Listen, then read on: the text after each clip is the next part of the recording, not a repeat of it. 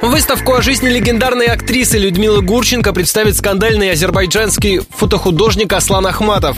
Экспозиция под названием «Моя Люся» откроется сегодня в арт-центре «Макаронка». Она включит порядка двух сотен снимков. Ахматов был близким другом Гурченко и старался запечатлеть суть актрисы, фотографируя ее в разных образах. Четыре года назад снимок рук кинодивы был продан на лондонском аукционе за четыре с половиной тысячи долларов.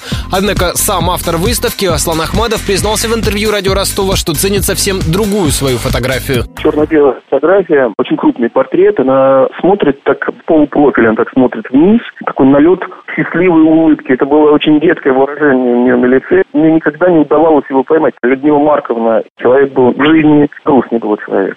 Я мечтал это снять, и вот мне однажды это вот удалось. Откроется выставка фотографий Людмилы Гурченко в арт-центре «Макаронка» на 18-й линии в 8 в 7 вечера. Полюбоваться образами актрисы можно будет до 27 октября.